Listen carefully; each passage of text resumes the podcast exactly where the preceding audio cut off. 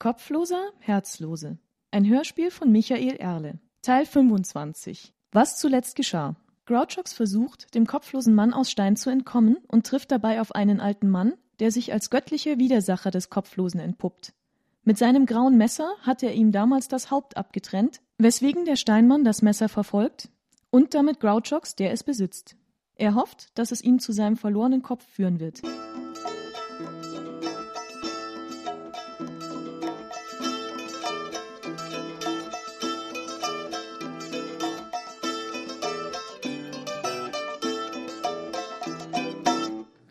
Klingt, als wäre das Messer selber etwas Besonderes. Alle göttlichen Dinge sind besonders. Sie drücken den Sterblichen ihren Stempel auf, wenn sie in ihren Besitz gelangen. Wenn du einen Blitz fändest, würde dich der Drang überkommen, ihn zu schmeißen. Wenn du das erste Feuer hüten müsstest, wie damals die drei Sonnenkinder, dann tätest du es ihnen gleich. Unsere Sachen haben unsere Taten in sich aufgenommen, und wenn ein anderer als wir sie führt, dann prägen sie ihn. So ist es auch mit meinem Messer. Ah, da bestätigst du mir einen schlimmen Verdacht. Dein Messer trägt zwei von deinen Stempeln, nicht wahr?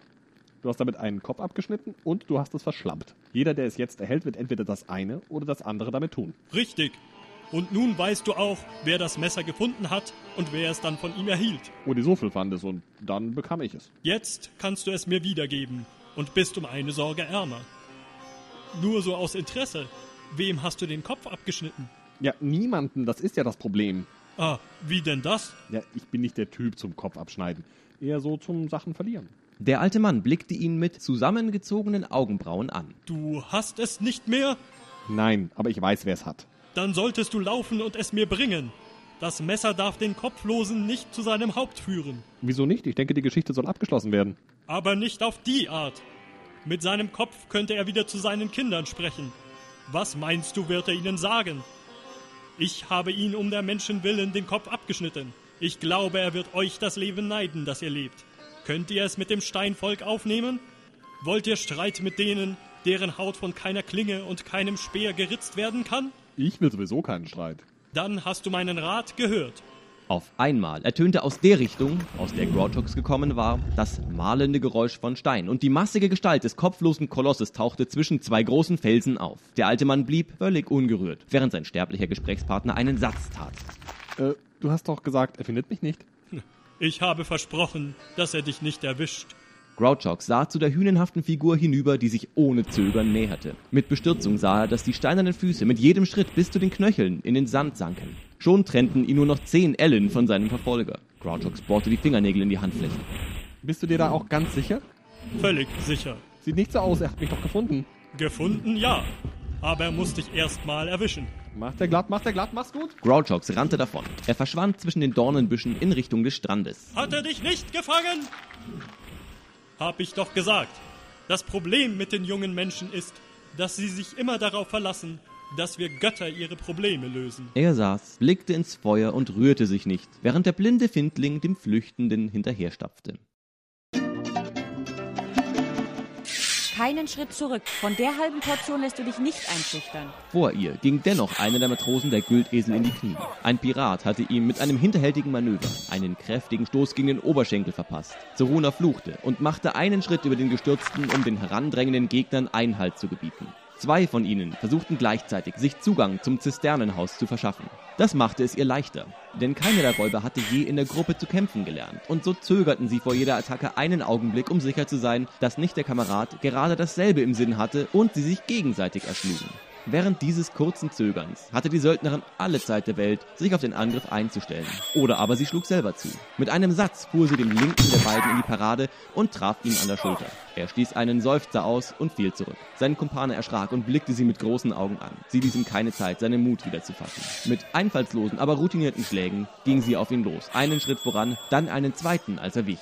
Er erhielt Verstärkung von einem weiteren Piraten, der den Platz des Gefallenen einnahm. Dafür kam Zoruna einer der Güldesler zur Hilfe. Sie musste ihm später unbedingt ein Lob aussprechen. Viele andere wären im Schutz der Mauern geblieben und hätten sie alleine ihrem Schicksal überlassen, nicht aus Feigheit, sondern einfach nur, weil sie nicht erkannten, wie wichtig die Unterstützung war. Einer mehr auf der richtigen Seite. Einer mehr, den die anderen fürchten mussten. Einer mehr, dem ihre Schläge gelten mochten. Mein bester Panzer ist der Mann zur Linken. Ein rascher Blick umher zeigte ihr, dass dieser Kampf so gut wie vorbei war. Außer den beiden Piraten vor ihr und dem dritten am Boden stand keiner mehr nahe genug, um noch einzugreifen. Alle anderen waren vermutlich dem Klang der Alarmglocke gefolgt und zum Turm geeilt oder von dem steinernen Koloss getürmt, der sich seinen Weg durch ihre Hütte gebahnt hatte, als wäre sie ein Kartenhaus. Dann war er in der Dunkelheit verschwunden. Grouchox hinterher, der auf seiner Flucht vor dem Ungetüm nicht lange genug innegehalten hatte, um sie zu grüßen. Es war keiner der Anführer in der Nähe gewesen, der die Kräfte der übrigen Piraten hätte vereinen können. Bis sich Horzen am Turm mit dem Problem des Zisternenhauses beschäftigen konnte, würde sicher eine Viertelstunde vergehen. Dort oben war wahrscheinlich gerade die Stunde des kopflosen Huhns angebrochen. Wie sie vermutet hatte, hielten auch die letzten beiden Gegner nicht lange stand. Zoruna schaffte sich mit ihren Angriffen Raum, bis auch noch ein dritter Matrose aus dem Zisternenhaus kommen konnte, um sich an ihre Seite zu stellen. Die Piraten nahmen Reis aus. Sie ließ sie gewähren. Du da, was ist dein Name? Gingrig. Gut. Gingrig, nimm den da. Wie heißt der? Nimm Holbert unter den Armen und bring ihn zum Strand. Ihr anderen helft mir plündern. Die Kiste hier, dann macht ihr die Fässer dort voll und dann runter. Nicht zu viel aufladen. Wir haben vielleicht bald wieder Gesellschaft. Sie lud sich einen Sack auf die Schulter, der Erbsen oder irgendetwas in der Art enthielt. Keine Zeit zum Nachsehen. Dann folgte sie Gingrig und Holbert auf dem Pfad hinunter zum Meer, wo sie ihre Beute abluden. Sie kehrte mit dem unversehrten Matrosen zurück zum Zisternenhaus und nahm noch mehr Wasser mit. Wieder am Ufer angekommen, befahl sie Zweien, eines der Boote zu holen, unter denen sie sich zuvor versteckt hatten, während sie selber an der Küste ein Stück aufwärts stieg, um Ausschau und Wache zu halten. Von einer Anhöhe aus hatte sie eine bessere Übersicht über das Geschehen in der Bucht. Noch immer verdeckte der Nebel das meiste, was sich abspielte. Doch die verschiedenen Geräusche verrieten ihr viel. Vom Turm kamen die ersten Gruppen zurück, um sich auf Horzens Geheiß ein Bild von der Lage zu machen. Ihre Schritte knirschten im Kies des Pfades. Waffen und Rüstung klapperten oder klirrten. Die Bucht dagegen war weitgehend frei von Nebel. Vier Schiffe lagen dort, die Güldesel, die Hortensie, der zweite Piratensegler und das erbeutete Lastschiff. Sie hörte den Ruderschlag des Bootes und ging hinunter zum Strand. Ihre Matrosen hielten die Säbel in kalkweißen Händen, als sie herantrat. Ist schon gut, ich bin's nur. Beladen wir? Ja, dann nochmal hinauf. Es passt noch mehr ins Boot. Das ist zu gefährlich. Keine Widerrede. Oder ihr werdet merken, wer sonst noch gefährlich sein kann. Ihr wollt hier weg. Ich auch, aber nicht um auf halbem Weg zu verdursten. Mit dunklen Blicken taten die Seeleute, wie ihnen geheißen war. Als sie sich ein weiteres Mal ihren Weg zwischen den Felsen zum Zisternenhaus suchten, konnte Zeruna mehr vom Geschehen im Piratendorf erkennen. Eine große Gestalt stolperte dort zwischen den Hütten umher, vermutlich der steinhäutige Kerl, der Grouchox jagte. Hier und dort huschten andere, kleinere Figuren, die sich Mühe gaben, dem Großen nicht zu nahe zu geraten. Von organisiertem Widerstand war nichts zu sehen. Aber eben gerade kam ein Trupp schwer gerüsteter Piraten heran, die sich mit dem Unverwundbaren sicher eine Weile lang beschäftigen konnten, bevor es dem zu blöd wurde oder sie ihre sämtlichen Klingen an ihm abgebrochen hatten. Gut für uns, dachte sich die Söldnerin. Der Koloss macht ihnen mehr Ärger als wir. So werden wir nicht gestört. Mit einem Glucksen überlegte sie, wie das Monstrum ihrem Grouchox hinterher tappen musste. Den erwischte es nie. Die Piraten taten wahrscheinlich auch besser daran, dem Schelm aus dem Weg zu gehen. Er war ihnen über, selbst in Eisen gelegt, spielte er ihnen jeden Streich, den er wollte. Es machte sie stolz, ihn auf ihrer Seite zu wissen. Merkwürdig, einen unter sich zu haben, den man bewundert.